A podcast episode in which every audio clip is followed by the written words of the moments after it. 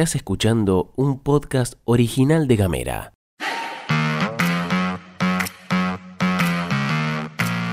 Hoy es jueves 2 de marzo y tengo varias cosas para contarte. Mi nombre es Gastón Lodos y te doy la bienvenida a una completísima pastilla de gamera. En casa, En Ushuaia. en camino, En Tolwyn. en tu celu, En Río Grande. en 7 En minutos. toda la Argentina. Estas son las noticias para arrancar la jornada.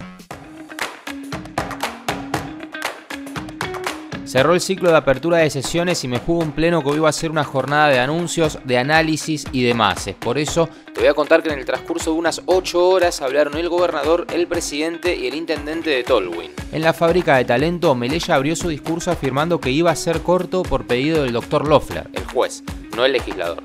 Y después de eso habló sobre las dificultades de ejecutar el plan de gobierno con una pandemia en el medio. De paso, fue muy elogioso con el gobierno nacional por el apoyo.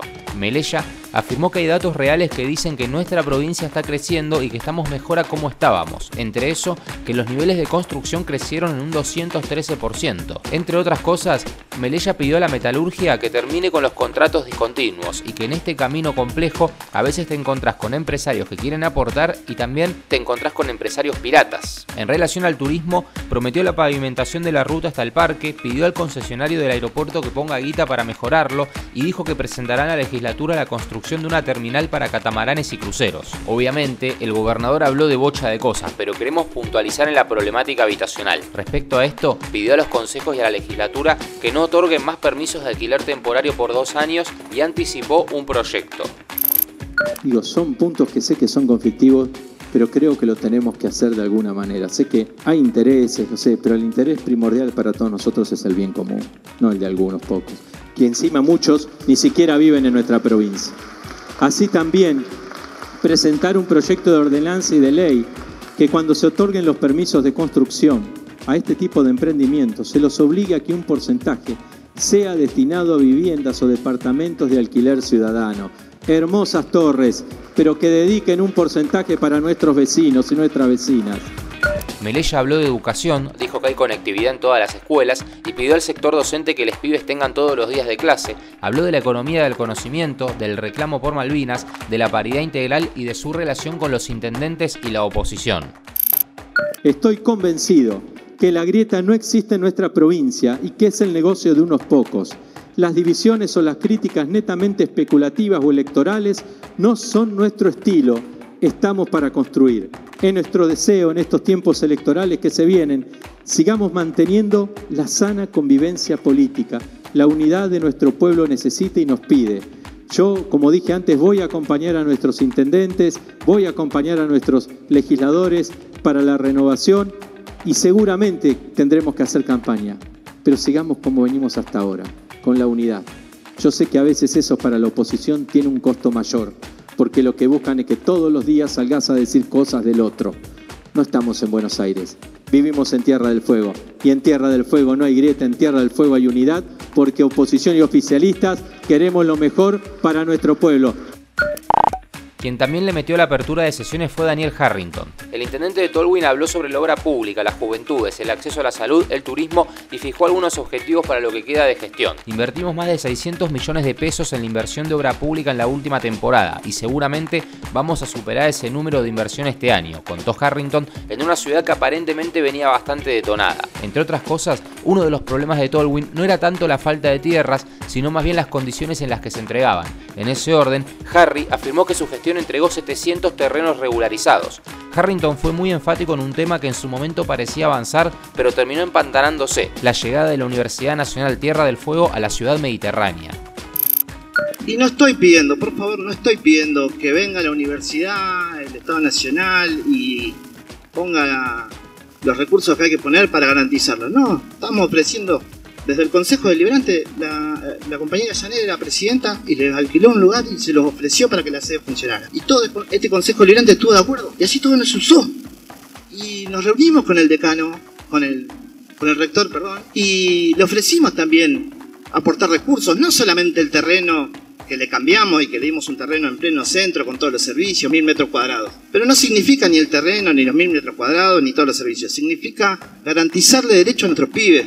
Y no quiero renunciar a eso, y no quiero que ningún tolhuinense renuncie. Quiero que invertamos todos, el municipio va a invertir si la universidad viene.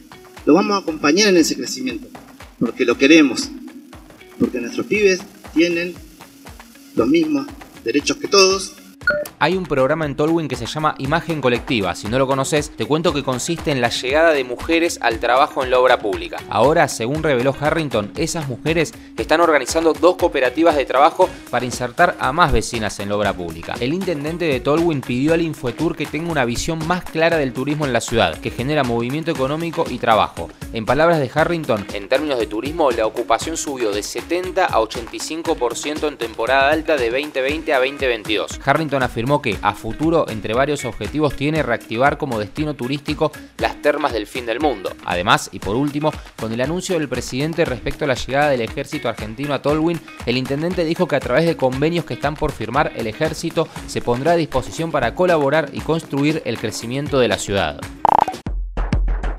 Y vamos a cortar un poco con tanta institucionalidad para dar paso al minuto deportivo de la mano de Ximena Gutiérrez. Muy pero muy buenos días, ¿cómo están? ¿Cómo les va?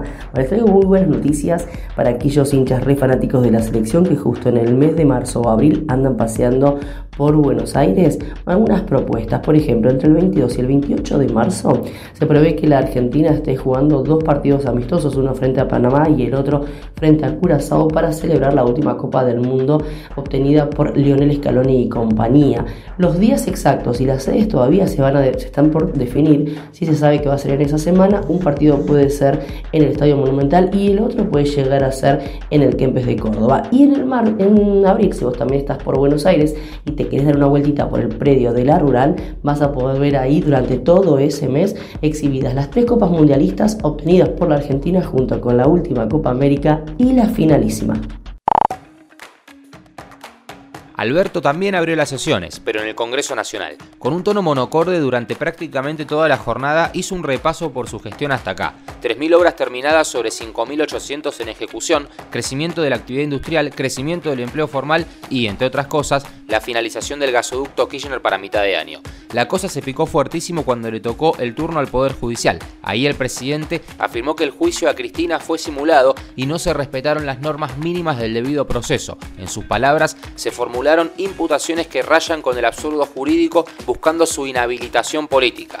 Otro momento bien picante fue cuando puntualizó en que la Corte Suprema toma decisiones que afectan al desarrollo cotidiano, como lo que llamó intromisión de la justicia en la ejecución presupuestaria, por el conflicto de coparticipación con Cava y la cautelar que impide que se declaren servicios públicos a las telecomunicaciones.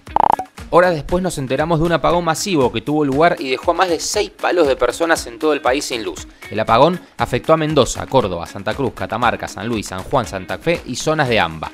La causa, según confirmaron desde la Secretaría de Energía, fue un incendio de pastizales que afectó la línea de alta tensión de 500 kilowatts en el sector que une Campana con General Rodríguez en la provincia de Buenos Aires. Entre otras cosas, la central Atucha 1 fue detenida por una cuestión de seguridad, con una salida de servicio que al principio generó cagazo, pero luego se aseguró que fue segura, controlada y bajo protocolo. El ministro de Economía, Sergio Massa, le envió una carta al juez federal de primera instancia de Campana, Adrián González Charbay, para que investigue el incendio que derivó en el apagón masivo por dudas respecto a la intencionalidad provinciales, nacionales, deporte y cultura. Ushuaia, Tolwyn y Río Grande. La jornada en 7 minutos. La pastilla de Gamera. Y de esta manera abrimos el jueves y cerramos la pastilla de Gamera de la jornada de hoy. Te deseamos un hermoso día. Rompela toda, disfruta en la medida de lo posible. Recuerda que podés recibir este informativo en el 2901 50 29 90 o escucharlo en Spotify. Busca Gamera Podcast o la pastilla de Gamera y te va a aparecer. Nos seguís en las redes, arroba Gamera TDF y acordate de seguir a arroba Punto Sur que se viene algo muy muy lindo y muy interesante, ¿eh? de lo que todos y todas podemos formar parte. Atención a eso, todos y todas podemos formar parte, pero la semana que viene te voy a contar bien de qué se trata.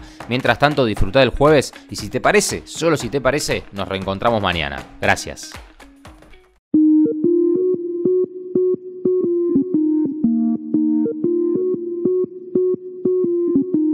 Estás escuchando un podcast original de Gamera.